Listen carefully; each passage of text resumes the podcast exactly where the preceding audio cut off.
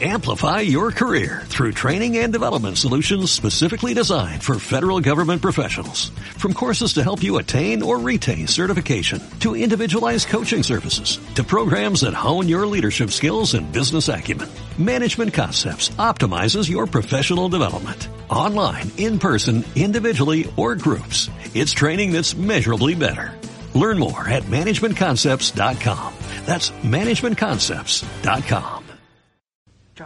Minute. Ladies and gentlemen, I think something is happening.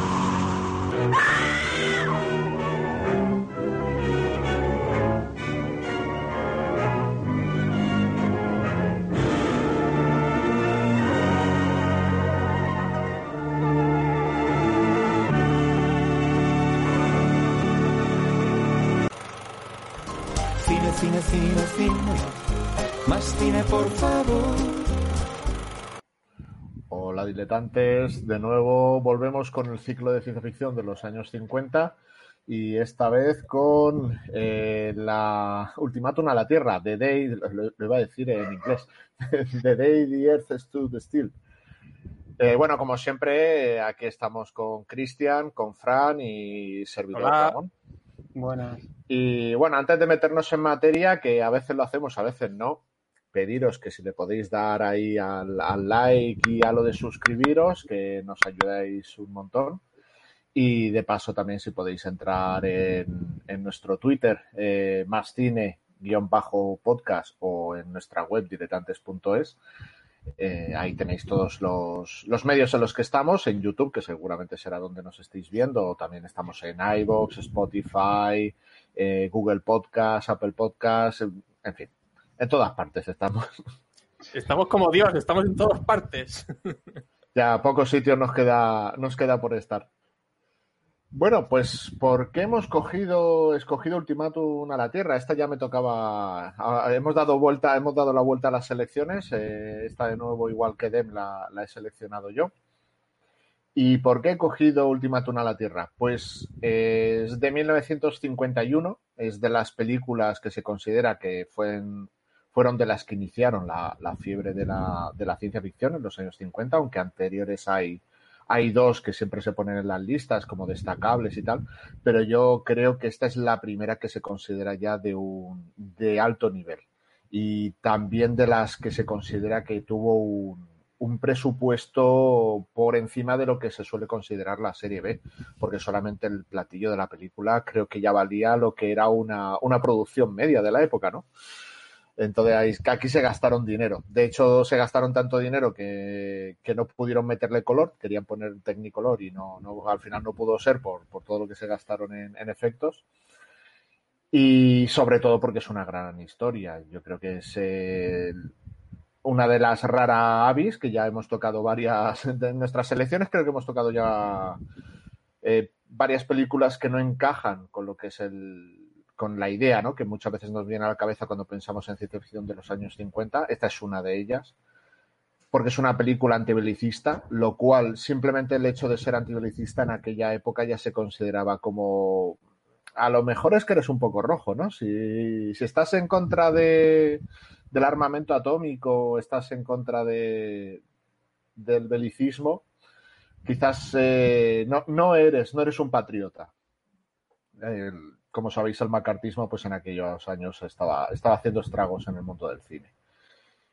Y bueno, mm, no creo que quede mucha gente por ver esta película, pero una pequeña sinopsis sería, de repente aparece un- una nave espacial eh, orbitando la Tierra a gran velocidad, lo cual eh, pues causa expectación entre todos los países de la Tierra. Nos hace ahí unas, imágenes de la India, Francia, eh, Estados Unidos. Hasta que finalmente se ve que deja la nave al ladito, al ladito de, Washington, de la Casa Blanca, ¿no? Lo deja ahí bastante cerca de- del presidente. Como no, en Estados Unidos. Aunque ya desde el primer momento, eh, este extraterrestre dice que quiere hablar con, todos los representantes de la Tierra porque les trae un mensaje. Aquí tiene un gesto que se confunde, como que puede estar sacando un arma y tal, le disparan, tras unos sucesos y tal, eh, escapa y se mezcla entre la multitud. Entonces la película es cómo este hombre empieza a aprender cómo somos los humanos eh, mezclado en- entre nosotros. Yo creo así como sin meternos mucho más en la, en la trama, yo creo que sería una, una sinopsis de la película. Y bueno, eh, Cristian, por ejemplo, ¿a ti qué te parece? ¿Qué es para ti Ultimátum a la Tierra? Tu, tu visión ahora y tu visión cuando la viste por primera vez. Pues, muy distinta. Yo la primera vez que la vi para mí era simplemente una película de, de marcianos, por así decir. y ya está. Pero no es verdad que revisionándola, pues me voy a apuntar a tu, a tu, a tu ola del- de la idea del comunismo, porque hay otra más eh, intrínseca en la película y es la de eh, un planeta un, gobierno y un mundo. Es como eh, tenéis que unificaros. El mensaje de tenéis que unificaros era totalmente antiliberal. Era en el 51, era una cosa muy, pues, ¿por qué no decirlo? Muy comunista.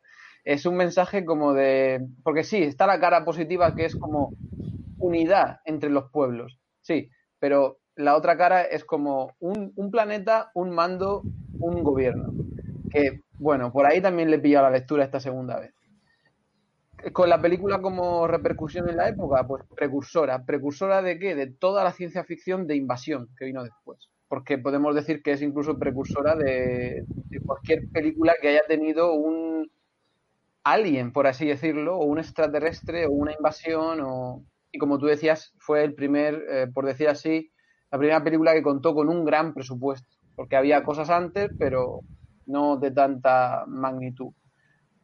Otro punto a tener en cuenta, mmm, que la ciencia ficción por primera vez, y en esta película se notaba mucho, eh, aparecía un platillo volante, cosa que hasta esa época, hasta el 51, 50, 49, había sido motivo de chascarrillo y de mofa, por así decir, como una tontería. Y esta película es absolutamente seria, reflexiva, yo creo que fue la primera película donde aparece un platillo volante y a la vez el tono de la película es absolutamente serio. Porque antes, es que estamos, claro, hemos hecho ya varios programas, pero no estamos en el 58 o el 59, estamos en el 51.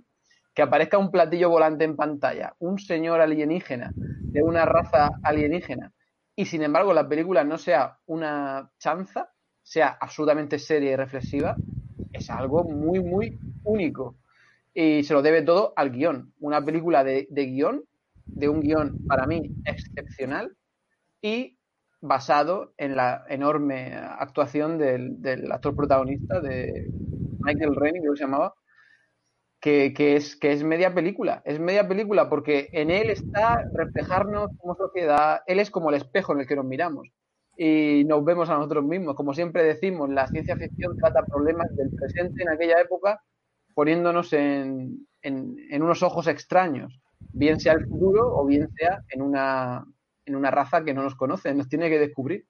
Y una película absolutamente reflexiva para, eh, no quiero nombrar ya lo obvio, pues eso, eh, porque por la era atómica, por la Segunda Guerra Mundial, eh, es un tema recurrente de los 50. Para mí la diferencia de Ultimátum a la Tierra es que este es 51 y eso la hace absolutamente clave y precursora de lo que vino después. Sí, además en los 50, si no recuerdo, las dos anteriores, la de cohete K1 y la otra no recuerdo cuál era, era eran cohetes, o sea, no lo del, lo del, platillo no era, no era habitual todavía en el 51, aunque lo, unos años después ya, ya se convirtiese en la norma. Esto fue, sí, fue algo pues pionero, ¿no? Y Fran, ¿qué, ¿qué, te parece a ti? ¿Cuándo la viste por primera vez? ¿Qué, qué impacto te, te, dio? Pues eh, esta película no la vi de pequeño, eh, no es de estas pelis que veías en la tele, supongo que la echarían en la tele, a lo mejor en la 1, en la 2, en aquellos tiempos lejanos. Pero no, no, no recuerdo haberla visto nunca en, en televisión y, y la vi hace unos pocos años, tampoco muchos. Entonces, eh, por- bueno, cuando empecé con el cine clásico, digo, pues también tengo que ver cine de ciencia ficción clásico. Entonces, esta es una de las que no había visto en su momento y, y la, y la revisioné. Bueno, no la revisioné, la vi por primera vez y la he vuelto a revisionar ahora. Em, claro, el problema de hacer esto es que no es una película que para mí sea algo eh, que venga de la nostalgia o de que sea algo mítico, porque como no la he visto eh, pues cuando era pequeño y tal, pues quizás no, no te queda el mismo pozo que, que si la ves eh, con otra edad. Entonces solo tengo la visión de, adulto de la película. Em, la película me gusta porque, tiene un mensaje muy interesante. Eh, yo creo que al final todas estas películas que estamos comentando de, los 50, todos te dejan un mensaje y eso es lo, interesante de las películas, más allá de los monstruos, de los efectos especiales, de las historias eh, súper eh, especiales o originales que tenga. Y, esta no es una excepción. Realmente esta, esta película lo bueno que tiene es que eh, mediante la ciencia ficción hace que el ser humano se refleje, en, eh, digamos que tenga un- te ponga un espejo de ti mismo delante y no solo de ti, o sea, como, como persona, como individuo, sino a la humanidad, ¿no? Cómo, cómo es la humanidad, cómo se comporta, hasta dónde ha llegado y si ese camino que ha hecho de evolución ha sido bueno o ha sido malo, ¿no? Si, si- E incluso me gusta el mensaje porque eh, para este especial también he visto el remake, el remake bueno, no es tan bueno, claro, el que se hizo en 2008 con Keanu Reeves y, y Jennifer Connelly, eh, pero me sigue gustando el mensaje que sigue manteniendo eh, también en el remake, que es ese, ese, cambio que se quiere hacer, o sea, que, se debe, que deberíamos hacer todos eh, de las cosas malas que, que tiene la humanidad. O sea, es un cambio que tiene que ser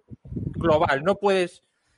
Tienes que empezar cambiando tú, pero, pero si, aunque tú cambies, si no cambia el resto de la humanidad, poco se va a hacer para conseguir ser una, una especie, una raza eh, que sea que seamos decentes, por lo menos, ¿no? Que, que merezcamos el premio de vivir, digamos, ¿no? Porque, claro, en esta película se juega mucho con el tema de eh, ¿se merece que la raza humana siga adelante, que, eh, que, que sea extinguida o no, según nuestros actos?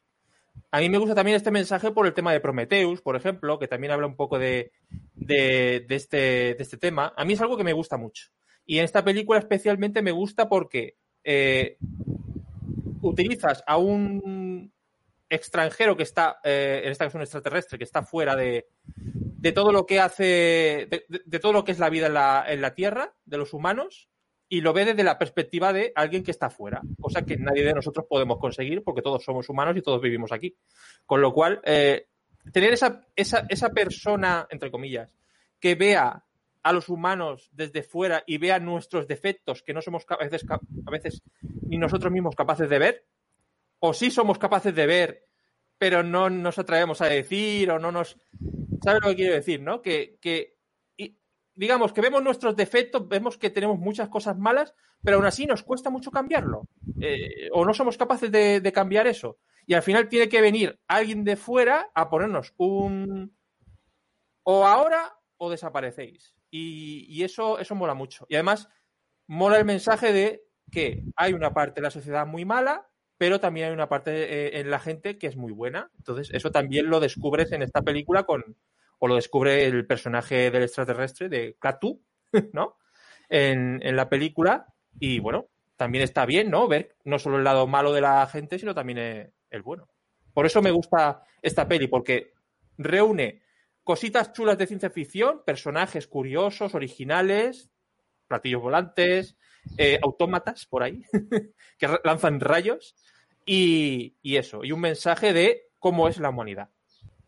Sí, además eh, lo que comentabas, eso de, de errores que nos damos cuenta que tenemos, pero no, pero no los solucionamos, eso yo creo que sobre todo en el personaje, que luego, luego lo comentaremos más a fondo, el personaje este del representante político que habla con él cuando está en el hospital, ahí se ve clarísimo, es un señor que dice, sí, ya, sí, sí, Es que esto es así, es que no, no puedo hacer nada. Si, si yo le entiendo, si yo. Sí, sí, sí que me vas a contar, ¿no? Exacto, o sea, esta es, es la resignación total de este hombre. Dice, sí, sí, yo me doy cuenta que, que, que, esto no es lo que usted quiere, que usted querría hablar con todos, que no hubiese problema ni rencillas entre ellos, pero es que esto es así, es que sí, ahí se ve la, esa total resignación de me doy cuenta, nos damos cuenta de los problemas que tenemos, pero nos resignamos y nos los solucionamos. Y, y, ya está diciendo, ya está diciendo, sí, pero el de Moscú, y yo ya sé que el de Moscú va a decir que no. ¿Sabes? Claro, pero no, ahí es. No pero- el de Bielorrusia o el ucraniano o el de Argentina, no, el ruso. Bueno, Sí, el pero ruso, el- ten en cuenta que, que lo que busca Clatu es que, que lleguemos a un acuerdo para que no supongamos una amenaza para nadie de fuera del planeta. Pero tampoco ha venido a solucionar las rencillas internas. Es como, No, no. o sea, vosotros, si os matáis entre vosotros, allá vosotros. Lo que no podéis salir es del planeta con las armas. O sea, hay ya- una diferencia con el, con el remake eh, que sí que creo que lo, ahí lo planteo un poco de, de otra manera. Luego, al final, ya después de hablar de la película, si queréis, nos metemos un poquito con el remake. Que yo creo que ahí sí que le, le da un giro también eh, metiéndose en, en la ecología, en el medio ambiente y, y Yo demás. es, que, yo es que realmente para mí, si la película tuviera el mensaje de realmente vengo aquí con el mensaje buenista de os tenéis que llevar todos bien, de ver, no, yo no lo compro, no lo compro. Pero como es, como es tan, no sé cómo decir, es tan directo el mensaje, es que te lo crees, porque Sí. es algo así como, eh, vale, mira, vosotros aquí hacéis lo que os dé la gana, pero como pongáis un pie fuera con las armas, porque no me creería, no me creería que viniera a, a- a poner la paz en el mundo por obligación. Eso no, eso no me lo tragaría de ninguna manera. No, no, Bueno, no, pero- es mucho más. Pe- Pero él cuando sale de la nave dice, hola, vengo en son de paz. Hace así con, hola. Bueno, aquí, aquí, hola, hola. Vengo en son de paz y tal. Le voy a dar aquí un regalito y tal. Y soy amigo. Bueno, sí, sí, viene no. Me refiero, me refiero a que viniera a, a establecer obligatoriamente que todos los humanos se lleven bien entre ellos. Eso sería un mensaje totalmente artificial y forzado que yo personalmente me, me gustaría menos que este. Este es como, bueno, vosotros en vuestro corral haced lo que os dé la gana, pero cuando supongáis una, si suponéis una amenaza un día, vais, vais, vais fuera, pero vamos, en cero coma. Sí, lo que le dice básicamente... eh, sí, dale, dale, Ramón, sí. Sí, dice, es cuestión de tiempo que estas armas atómicas las subáis a una nave y las saquéis del planeta. Dice, ahí sí que no. O sea, en el momento en que saquéis algo de esto fuera del planeta, se acabó. Haced vosotros lo que queréis aquí dentro, apañaos como podáis, pero en cuanto salga de la atmósfera terrestre algo atómico, os fundimos. Además lo dice con, con tono de así de, de extraterrestre eh, formal, pero cabreado. Sí, no, pero, pero es que me mola mucho que él, él le falta nada más que decir así como, mira, pero si la Unión Soviética y América os podéis llevar mal, ¿sabes? Si a mí no me hace falta que os llevéis bien, solo tenéis que hacer el acuerdo para- en este punto solo, ¿sabes? Luego ya os matáis o hacéis lo que os dé la gana. Si queréis repasamos un poco quién es Robert Wise o ya que tenemos un director en esta película como en la de como en la anterior, porque sí que habíamos tenido unos cuantos que sí que no habían tenido grandes carreras, habían sido como películas muy puntuales, pero ya llevamos dos, eh, Don Siegel en la anterior y Robert Wise en esta, que, que son unos grandes directores ¿no? de, la, de la historia del cine. Entonces, yo me había apuntado aquí unas, unas cuantas porque lo que comentábamos antes fuera de micro, eh, la, la filmografía de Robert Wise es, es enorme. Y yo me había apuntado así de las, de las que creo que están mejor valoradas por crítica y público y que, bueno, a muchos les, les sonarán El regreso de la mujer pantera, El ladrón de cadáveres, Marcado por el odio, Mujeres culpables, Torpedo, Quiero vivir, West Side Story, Cualquier día en cualquier esquina, La mansión encantada, Sonrisas y lágrimas, El Jansen llamas, La amenaza de Andrómeda, de Andrómeda, Star Trek la película. En fin, ya ahí, ahí lo he cortado, digo, lo dejo de estar. Sea, Es enorme imagínate, lo del- imagínate que, qué director tiene en su filmografía algo como The Haunting, ¿cómo se llama aquí? ¿La, la Casa Encantada? La mansión encantada. La Mansión Encantada y Sonrisas y Lágrimas. O sea, es que es como eh, genial. Sería un hombre súper interesante para hablar con él. Sí, además decían que le gustaba mucho la ciencia ficción y que le parecía curio- les parecía curioso a mucha gente que le conocía personalmente que hubiese que hubiese entrado tan pocas veces y aún así tiene Sí. tres películas como La amenaza Andrómeda, Ultimátum a la Tierra o Star Trek, la, la primera, la película, que, que bueno, que son, son películas que, que aparte de ser famosas, ¿no? Que yo creo que también tuvieron buena Además- crítica. Quizá la de además- Star Trek menos. Además, fíjate, aquí estamos hablando de una federación galáctica. Al tío le encantaría volver a hacer Star Trek porque era otra. O sea, la idea de federación aquí está totalmente en Ultimátum a la Tierra. Tú dices, sois una federación de planetas, sí o sí. Lo que pasa es que sois un poco más intervencionista, eso sí. No sois tan. No sois tan de la primera. La primera directriz, ¿no? Sí, además yo, yo veo en esta película el, el tema de lo de la unión de, de planetas, que lo, que lo comenta. Luego también lo de la policía, esta policía que sirve a la unión de planetas, yo creo que también iría un poco con los linterna verde, ¿no? Es un poco es la, la idea de los, de los linterna verdes, es de esto. Bueno, los linterna verdes anterior, yo creo que es de los años 40 o así, pero bueno, que va, va un poco al, al hilo. Y luego eh, está basada en un relato de Harry Bates, eh, era eh, autor y editor en revistas pulp de la época como Astounding Stories y todo este tipo de, de revistas que publicaban historias de ciencia ficción. Aunque parece ser que este hombre no es lo que más escribió, pero escribió Farewell to the Master, que es el relato corto en el que está basada la- el, el guion de la, de la película, y que llamó la atención incluso de, de, productores y que no estaban para nada interesados en la ciencia ficción, pero por el mensaje que tenía, pues les, les llamó la atención y, quisieron hacer la película y estuvieron dispuestos a hacer esa partida, ¿no? De 100 mil dólares para el platillo, que ya era el mayor presupuesto de, ciencia ficción para, para la historia. También curioso que un tema antibelicista y antinuclear como es el de esta película, lo de antinuclear entre comillas, como, como ya comentaremos luego más adelante, pues no era, no era para nada lo, lo que se esperaba de una, de una película así. Y luego también como apunte diría lo de que Bernard Herrmann hace la, la banda sonora, porque tanto Robert Wise como Bernard Herrmann se conocían porque habían trabajado juntos en Ciudadano Kane. Robert Wise fue el montador y Bernard Herrmann hacía la banda sonora. Parece ser que hicieron amistad y en cuanto se metió en este proyecto dijo que, que quería Bernard Herrmann. Y me parece muy curioso, no sé si es la primera, no estoy seguro, pero es una banda sonora que hace bastante uso de los órganos eléctricos y el teremín, sobre todo, que yo creo que es lo que, lo que más destaca como sonido espacial en la, en la película, que es el, el uso del, de, este, de este instrumento previo al- a los sintetizadores, como fue el teremín. Sobre todo para las escenas en las que sale el platillo, o sale Gort, o sale Clatu. Al No hemos traído, ¿no hemos traído que- ninguno.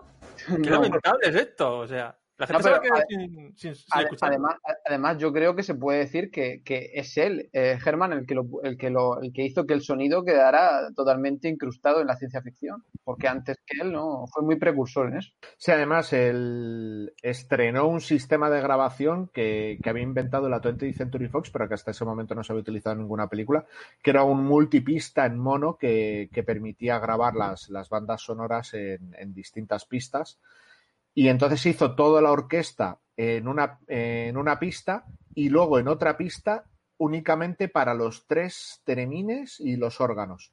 Entonces, claro, le dio mucho peso en las, las partes que, que salía el teremín, le, le dio bastante peso, porque claro, al tener en una pista para pocos instrumentos, esos instrumentos resaltan más sobre, sobre lo demás. Es, es una banda sonora, desde luego, muy, muy curiosa y, y yo creo que ha envejecido estupendamente. Es curioso también que Herman luego, eh, obviamente yo creo que mucha gente lo conocerá porque Hitchcock lo fichó y, a veces decimos sonido Hitchcock, pero era sonido Herman, porque en esta película ya puedes reconocer algunos, eh, es que no sé cómo decir, no, no soy tan experto en música, algunos eh, detalles ahí como hitchconianos, eh, muy agudos y tal, y- y resulta, no, porque he estado mirando los años y claro, Hitchcock lo fichó posteriormente y a veces decimos, es que es sonido Hitchcock. Pues no, Herman ya sonaba, ya sonaba así en esta época.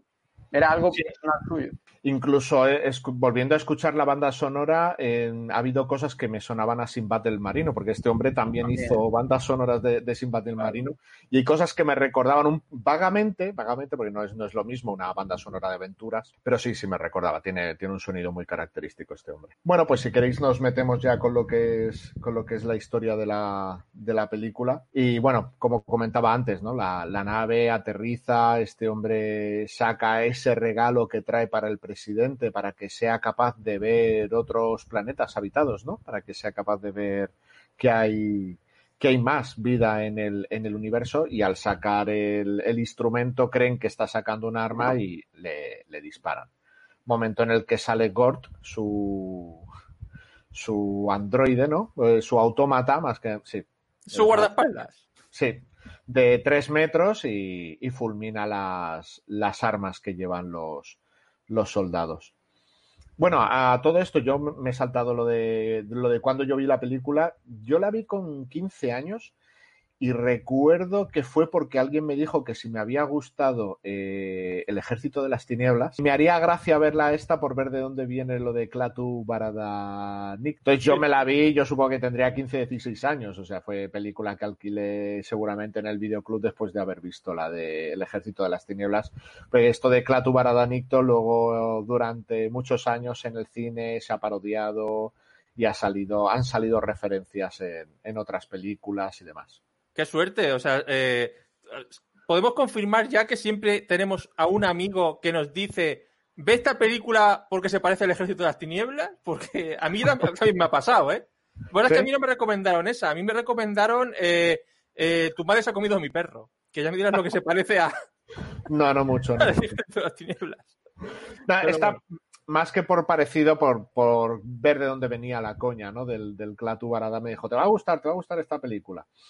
Y por eso, la, la vi con 15 años y luego años después yo creo que me, pasó también. Al verla con 15 años, bueno, me pareció una película curiosa y tal, pero no, yo creo que no le pillé el punto. Luego, quizás con 15 años más ya cuando la volví a ver, pues ya le, le pillé bastante más del, del mensaje. Y bueno, en este momento en que está herido, se lo llevan al, al hospital y, y finalmente, como ve que no, no tiene ninguna salida para, para poder hablar con los, con los dirigentes del mundo, pues acaba, acaba escapándose y, mezclándose entre los humanos, porque este extraterrestre tiene pinta humana, ¿no? también cosa curiosa en la, en la ciencia ficción en general y de esta época.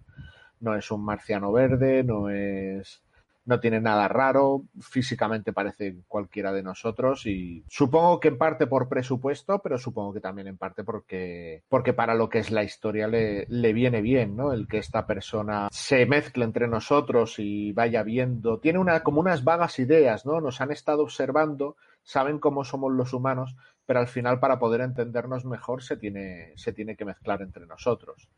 Y también me parece curioso el que muchas de las cosas que aprende sobre los humanos las ve a través de los ojos de, de un niño. Me parece también ba- bastante curioso. Un niño que ha perdido a su padre en una guerra, también significativo. De hecho, le lleva a un, a un cementerio donde están todos los fallecidos de, las guerras. Entonces, claro, que él se queda impresionado, ¿no? De, de cuántas guerras, cuántos, cuánta muerte, cuánta destrucción hay, hay en, el, en el planeta Tierra. ¿no? Yo creo, yo creo que la gran diferencia de que él sea humanoide, de que él sea como nosotros, es que la película no es como Dem o como cualquier otra de bicho que se base, digamos, incluso la invasión de los ladrones de cuerpos.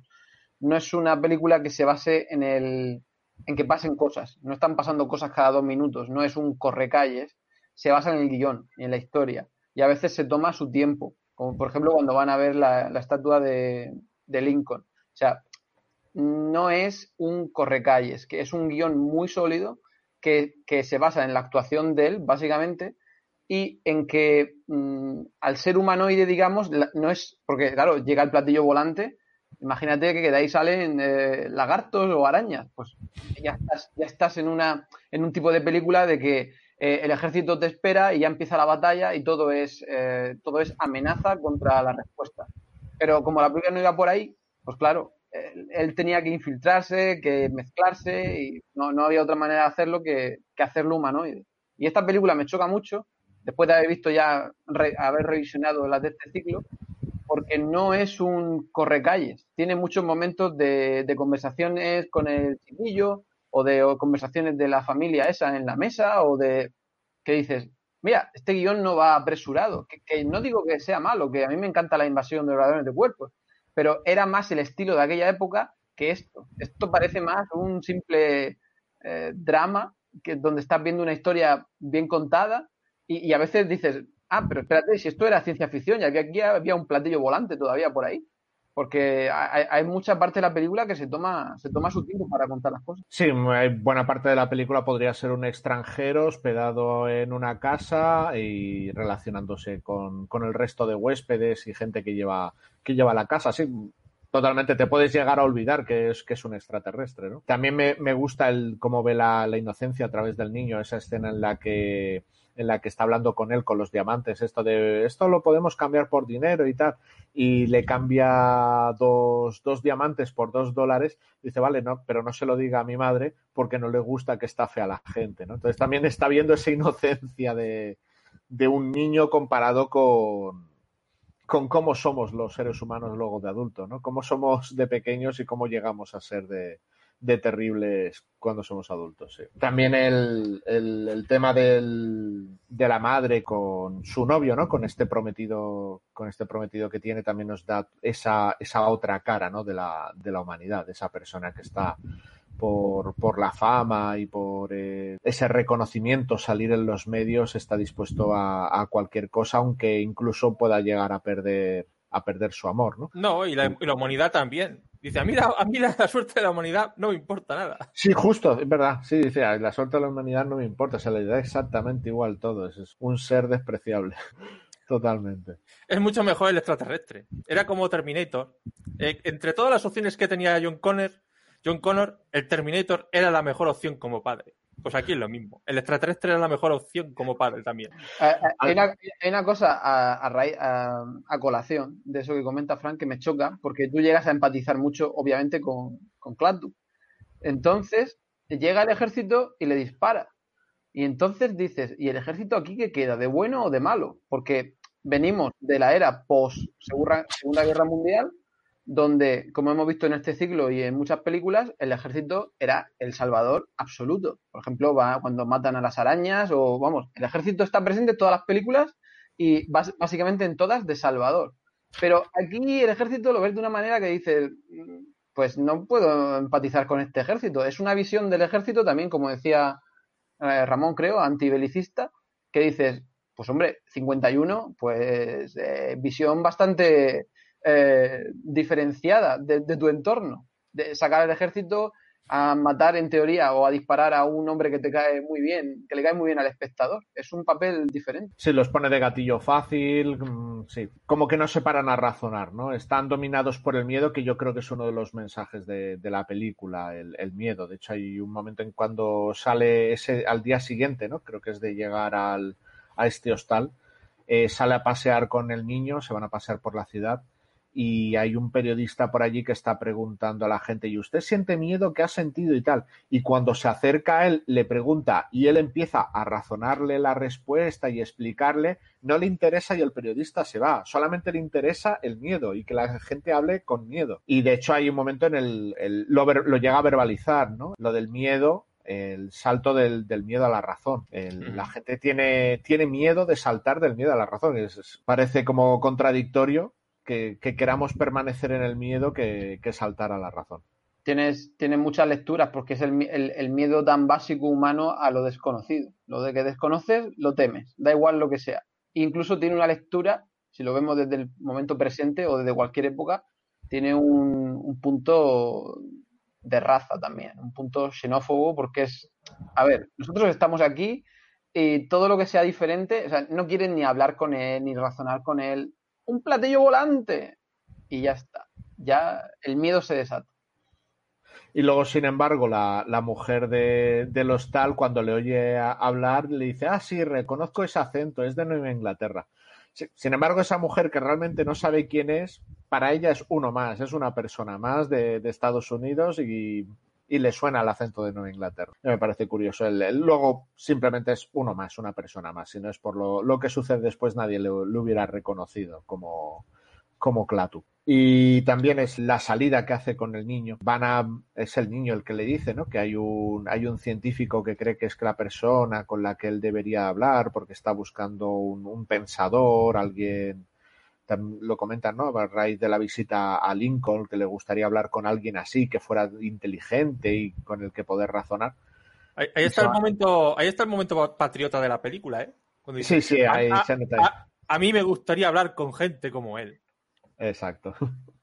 Pero lo- también está lanza la puya muy directa. O sea, la clase política fuera y a mí dame a alguien que tenga dos dedos de cerebro. O sea, es como, vale, pues si no me sirven, pues búscame a alguien listo. ¿Quién? ¿Científico? Pues llévame ante él. Y ahí es el momento pues que van a su casa, como él no está, eh, le resuelve el problema que tiene en la pizarra este hombre, con lo cual le manda a localizar enseguida, porque es un problema complejo de, de movimiento astronómico.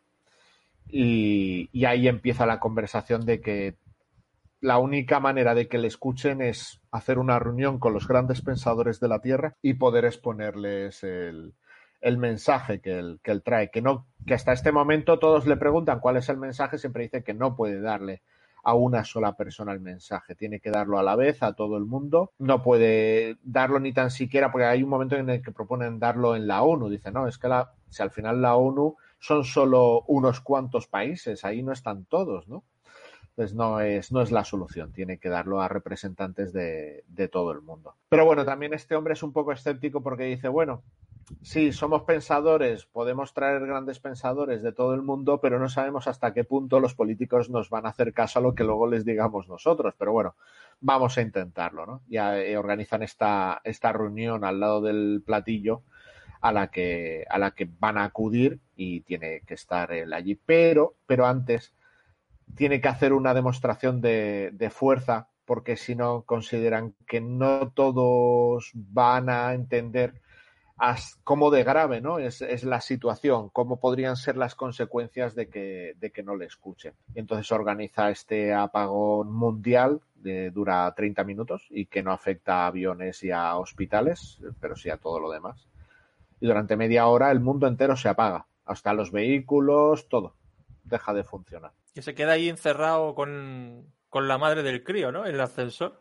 Sí, justo en ese momento la madre ya se había dado cuenta que era que realmente lo que le había dicho el chiquillo sobre que él es Clatu, él ya se lo ha confirmado y también supongo que pues eso, argucia del guion de para que la madre le escuche y no vaya corriendo a las autoridades a denunciarle, pues les deja durante esa media hora encerrados en el en el ascensor para que él le explique todo. Vemos ahí después de, esa conversación, pues ella ya está convencida, entiende su mensaje y, está de su lado, ¿no? Que por eso ahí supone ese enfrentamiento que tiene con su prometido, que él, piensa que lo que hay que hacer es denunciarle y, darlo al, ejército. Sí, porque como está ahí intentando vender los diamantes, eso, dice, a ver, ¿estos diamantes de dónde salen? ¿No? Está ahí con el, con el tío de la joyería, ¿no? Intentando ahí decir, ¿estos diamantes de dónde son? Y el tío dice, no, pues esto, esto, yo no había visto nunca este material en la vida, mira que llevo años de joyero aquí y tal. Y luego dice, oye, se los puedo comprar, ¿eh? Y tal. Y dice, no, no, deja, deja, quita. Esto vale mucho dinero. Totalmente. Y bueno, pues el, el resultado de esto es que finalmente yo creo que es la, la escena, aunque no es muy larga, que sí que es más un poco más correcalles, que es con todo el ejército persiguiéndole y tal, para que no, no llegue al punto de, la reunión, y donde finalmente le, le abaten. Que es mientras él está ahí agonizando, le dice a ella esas tres palabras que tiene que decirle a, Gort para que no haga un desastre, porque claro, dice el poder de Gort es infinito, podría incluso llegar a destruir este planeta. Entonces tienes que decirle estas tres palabras, que son las de Clatu Barada Nicto, y entonces lo que hace él es ir a buscarle, ir a buscar a Clatu y curarle que realmente ya está muerto. O sea, y por lo menos para nuestra ciencia, en ese momento Clatu ya ha fallecido. Él lo pone en la, en la, en la máquina, lo revive, que dice, ah, pues entonces podéis vencer a la muerte, que él le explica, no, no. O sea, pues no es magia, ¿no? Como cuando alguien, como si nos, como si alguien del pasado nos viera a nosotros curar a alguien. Pues sí, pero como- ahí, ahí tiene, me ha chocado mucho que no recordaba el toque eh, que sí, son muy avanzados, no tienen guerra, pero aún tienen religión, porque dice algo así como eso queda reservado para... el que gran creador o algo así. No, no lo sé, de, de Might Spirit, no sé cómo lo habrán traducido, así, algo así como el gran espíritu o algo. Y digo, mira, eh, mucha evolución, pero aún creéis en espíritus mágicos. Sí. Yo supongo que ese- esos aparatos, bueno, aparatos, aparatos, realmente sale, bueno, el regalito este que quiere entregarle el presidente al principio y luego la máquina esta de, de, de autocuración o como se llame. Que yo, yo supongo que todos estos artefactos pues ya estará, luego en otras películas lo hemos visto eh, más desarrollados, ¿no? Eh, a lo mejor, por ejemplo, en Stargate, en Stargate ya teníamos este tipo de, de como de cama, ¿no? Eh, los, los, eran los Goa'uld, ¿no? Eh, los que, los que tenían esa cámara egipcia donde metían a la chica en la película para eh, curarle la- las heridas y todo eso. Y un poquito más eh, elaborado. Y también tengo que decir que la- eh, la- lo que es el decorado de la nave, no sé a vosotros, pero a mí me recuerda mucho a eh, la primera estancia de Alien. O sea, eh, todos sabemos que la primera imagen de Alien es la de las cámaras de, de hibernación en, en en círculo. ¿Os acordáis? Todos en círculo con las cámaras de hibernación que se van abriendo poco a poco. Y es también una estancia blanca y con, con- con paneles de blancos de luz, redon- todo redondeado. Y recuerdo, me re- yo cuando vi esa, esa, esa parte redonda de la nave, yo digo, ostras, esto parece la, la primera escena de Alien. No sé También si me copiarían algo de ahí. También me recordó un poco, hubo un momento, uno de los aparatos que son como unas varillas con luz, me recordó un poco a Superman, ¿no? Que pasa la, la mano por, por encima de esas varillas de, de luz. Sí, me recordó un poco a eso. También. Pero es que eh, yo creo que Alien y todo este tipo de películas de, por así decir, de invasión alienígena, es que bebe tantísimo de esta película. Lo que pasa es que luego en otras formas, porque digamos que esta película tenía un tono y un guion muy concreto, lo que- porque tenía que ser alguien que pareciera humano, que se infiltrara, pero tú imagínate lo que da esto de sí. Digamos que Ultimátum a la Tierra puso, digamos, eh, los cimientos, igual que otras que hemos comentado, en otro sentido, y esta lo puso como en el tipo de invasión, de, de- de- de invasión alienígena y de... Es que antes de esta película, a lo grande, con gran presupuesto, es que no había nada. Es que era demasiado pronto el 51. Y Aquí también veo un punto de unión con Star Trek, porque también hemos visto en, en- en Star Trek Muchísimas cosas, muchísimas. Es que Sí, ahí se ve en algunos capítulos que si una persona no lleva mucho tiempo muerta y no ha sido por daños muy graves, los pueden poner en una cámara de reanimación y reanimarlos. Entonces también esto me recuerda un, a un poco ahí. Sí, de- Fran, ¿ibas a decir algo? Sí, iba a decir lo de cómo se abren la- las naves espaciales. Esto de la trampilla esta, ¿no? Que se va abriendo, se va bajando poco a poco. Eso me parece que está muy bien la presentación de del extraterrestre y de y del autómata. Esa, porque al final la, la película empieza en todo lo grande, o sea, con el platillo volante llegando allí a, a Washington y tal, ahí posándose, y apare- todo ahí, todos los, los, los policías y todo, y toda la gente allí que se apelotona. Me hace gracia como ahí no tenían problemas de, de la radioactividad ni nada, ¿no? Porque no les importaba que tuvieran enfermedades ni cosas extrañas, ¿no? Enseguida ahí lo van allí, lo cogen, lo tocan y no saben. Sí, no le hacen ninguna, no parece que le hagan ningún análisis, ¿no? Hasta que llega al hospital, sí. Eso, eso, parece- eso luego en el remake sí que lo. Con, ya con toda esa concienciación de. Y todas esas ideas ya lo metieron ahí. Eh, todo el tema de. Bueno, incluso de cómo se va. Que me parece bien, ¿eh? Que cómo, cómo se va transformando, ¿no? Esa. entre el extraterrestre y el. Y el humano. Eso me parece que está bien. Bueno.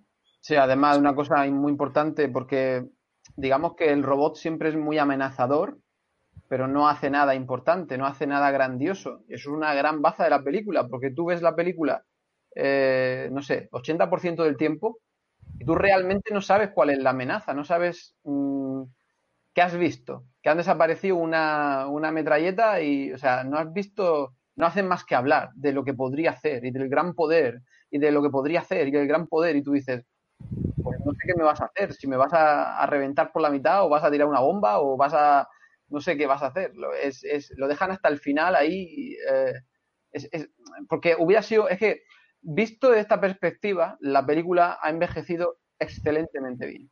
Pero hubiera sido tan fácil, con un platillo volante, una raza alienígena y un robot todopoderoso, hacer otra cosa, otra cosa llena de acción, llena de batalla y llena de... Sin embargo, nada, se contiene muchísimo. Me encanta que se contiene muchísimo, eh, digamos, la amenaza, la amenaza que se cierne sobre nosotros, porque hablan mucho de ella, pero realmente lo único que vemos es que se va la luz en el planeta.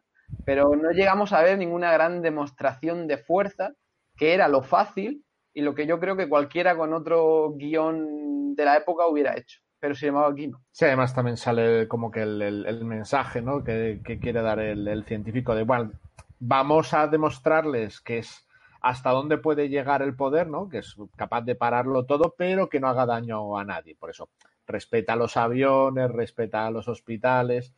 Sí, yo creo que todo está, todo está apuntado desde un punto de vista muy diplomático, muy pacifista y también el, el- momento yo creo que Gord que demuestra mayor capacidad es cuando empieza a destruir los tanques, ¿no? Que de un...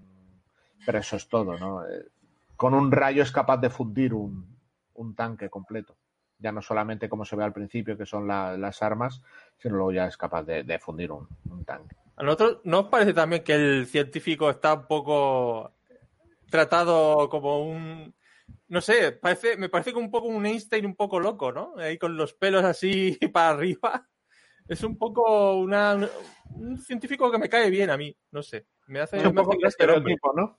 Sí, un poco Estereotipo, estereotipado. Sí, como si fuese un Einstein, ¿no? De la vida.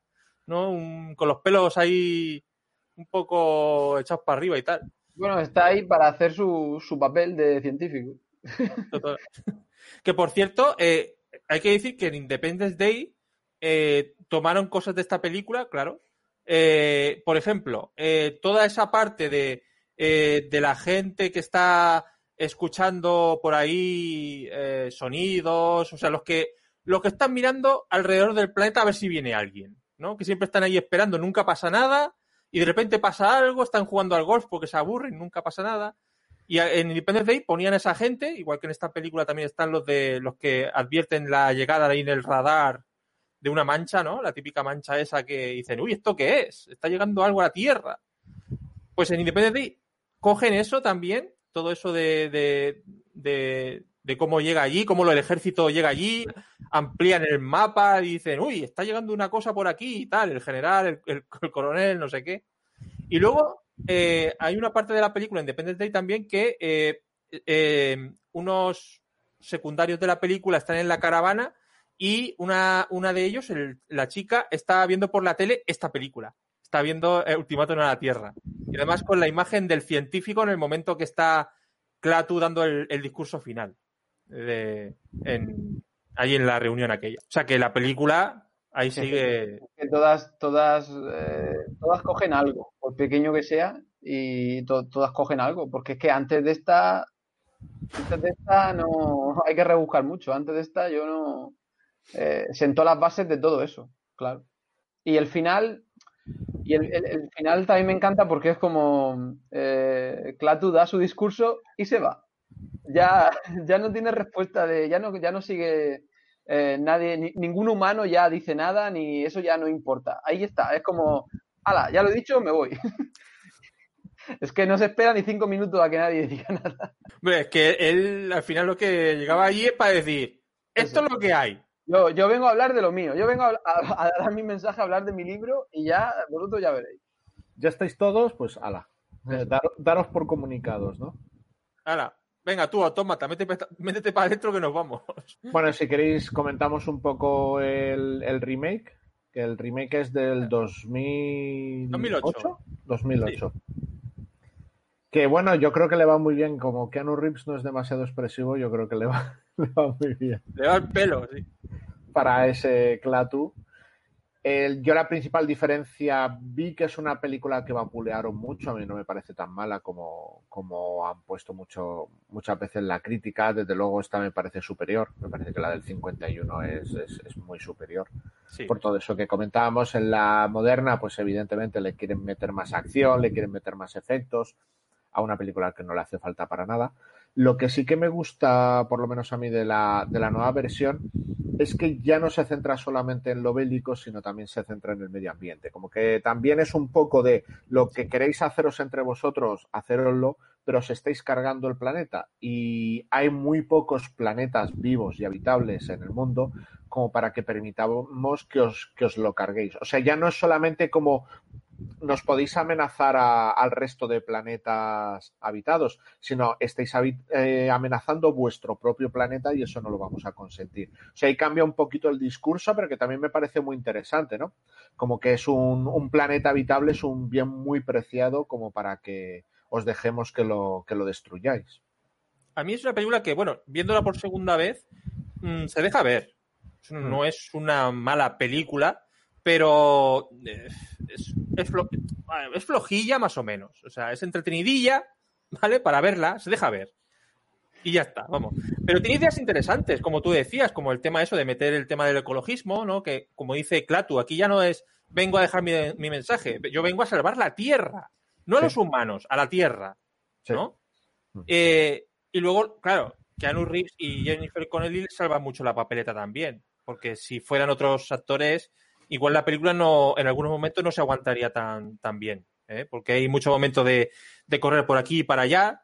No me acordaba que el hijo era el hijo de Will Smith, el Jaden, no lo, no lo recordaba, no me acordaba de este dato. Este chico sigue siendo mejor actor de pequeño que de mayor, no sé cómo lo que le ha pasado en el, pero de pequeño la verdad es que lo hacía muy bien y ahora de mayor se ve que la edad del pavo le ha afectado. Y, y vamos, eh, a mí la película, ya digo, me entretiene tal y tiene esas ideas. eh, hay una idea que no me gusta nada, es el, eh, tantos efectos especiales y al final funciona mucho mejor el platillo volante que las, que las esferas estas que a mí no me dicen nada. A mí lo de las esferas, tú fíjate, Villeneuve, en la llegada, la- las, tú esas naves no tienen nada esas naves, pero tú te las crees, esas naves, ahí posadas. Pues chico, haz algo así, parecido. ¿Quieres ponerle tanto, tanta ahí, tanta brillantina a las escenas de las es- esferas que al final esas esferas no te dicen nada, te dicen más un platillo volante que las esferas. Le, quisieron añadir muchos efectos que no aportan Sí, nada. Nada, sí. realmente no aportan. Incluso Y- el Kratu también. O sea, perdón, el Kratu no, el autómata. El autómata Sí. también. Me sigue gustando más el otro que no sé, que tiene menos movimiento y te ves que es un hombre con el ese, con el traje puesto, que se doblan las, las costuras se doblan al, al mover los brazos y las piernas, pero me sigue gustando más. Un traje de corcho, parece. Sí, pero me sigue gustando más que los efectos especiales de, de- del otro. O sea, yo creo que si quitas a Jennifer Connelly, la, la película te baja tres puntos. Sin ser ni de lejos el mejor papel de Jennifer o- Connelly. O cinco. Solo con verla a ella, ya vale. Yo no, yo no la tengo nada fresca. Yo la vi hace muchos años y no la he vuelto a ver, pero recuerdo eso, lo de la acción. lo- la tengo en el recuerdo como una película de acción de esas que dice Fran entretenidilla y Sí, que le pillé poco, no sé, o no, no, es que, es que no sé, no, no, que no me aportaba tampoco nada especial Keanu Reeves ni, ni, ni ella, no sé. Me parece que- superior en todos los aspectos. Yo creo que apor- aporta cosas interesantes, pero son cositas. Entonces, eh, los secundarios no valen mucho, incluso Katy Bates, que está haciendo del, del hombre este de representante del presidente también, eh, pues está ahí, pero está cumpliendo el papel y no mucho más. O sea, los secundarios en, en esta película está también John Hamm, que no ni lo sabía que estaba allí. Eh, no aportan gran cosa los secundarios. La película la mueven Jennifer Connelly y Keanu Reeves. Y realmente me gustan detalles como ese, como la transformación de alienígena a humano, que está muy bien.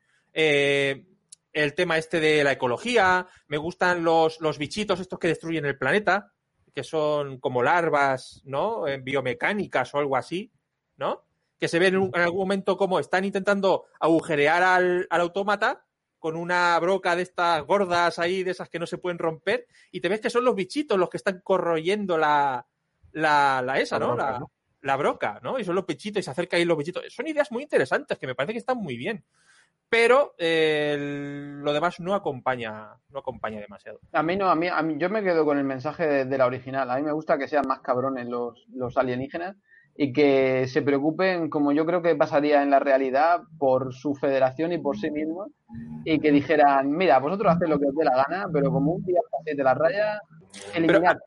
Eh, sí, tengo que decir, la escena que más me gusta del remake es la de, la de, porque en este caso solo conocemos a uno, a Clatu, en la original, pero en el remake hay más extraterrestres e infiltrados en la Tierra. Y hay una escena de, de Clatu en un restaurante hablando con uno de ellos, que es un, un- asiático, ¿vale? Que vive allí, que lo dejaron allí hace ya como 70 años y, y dice, sí, esta gente no tiene remedio. Esta gente, eh, los humanos ya eh, merecen ser extinguidos completamente, no merecen la pena. Pero yo me voy a quedar aquí a vivir. Yo voy a morir aquí con ellos porque llevo 70 años y ya he echado migas. Ya he echado migas y, y son especiales, dice. O sea, tiene ese, ese, esa vuelta de, teja- de tuerca de decir, soy, son especiales. Tienen algo especial que no sé qué, qué es. Se, se pelean, se matan, pero tienen algo de especial. Esa es la escena que más me gusta del remake. También es que nos encanta a nosotros poner esos mensajes en las películas. Somos muy malos y muy cabrones, pero sí, somos especiales, porque claro, eh, seguro que nos cogerían car- cariño los alienígenas, porque somos especiales. Mira, para terminar, podríamos, podríamos decir qué pensaríamos que iban a hacer los extraterrestres en la realidad si vinieran. que yo lo tengo muy claro. Extinguirnos totalmente.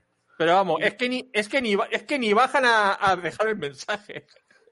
Si tienen la capacidad de venir, tienen la capacidad de extinguirnos. O sea que... Y, y de no venir también, como se suele decir mucho. Dice, los extraterrestres no vienen porque son inteligentes, claro. Aparte, yo me quedo Muy mucho con la, te- con la, con la visión de... eh, me estoy yendo, ¿de qué película era? De Interstellar, ¿no? Sí, me quedo mucho con esa visión, siempre lo he pensado.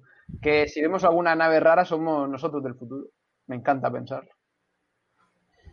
Sí, no me extrañaría.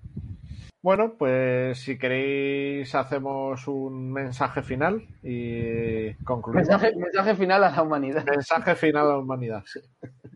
Sed más buenos, sed mejores personas con los demás. No, no os metáis en guerras. Joder.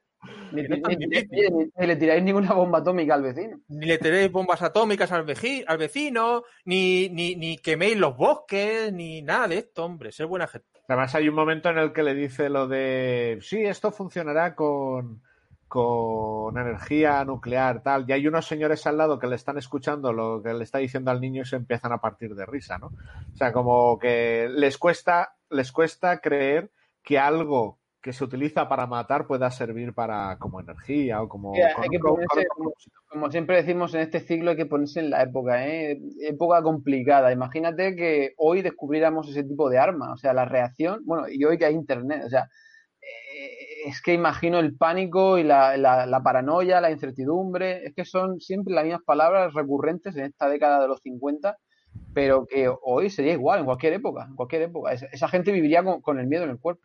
Bueno, pues nada, lo damos por concluido y ya, ya os iremos diciendo qué tenemos pensado para la próxima semana. Que tiene que elegir Chris, ¿no? A Chris, Sí, sí, sí. ve Pues- pensando, a ver, Ve- Ves pensando que hay. hasta la próxima. Hasta luego. Algo- Cine, cine, cine, cine. Más cine, por favor. Amplify your career through training and development solutions specifically designed for federal government professionals. From courses to help you attain or retain certification, to individualized coaching services, to programs that hone your leadership skills and business acumen, Management Concepts optimizes your professional development. Online, in person, individually, or groups, it's training that's measurably better. Learn more at managementconcepts.com. That's managementconcepts.com.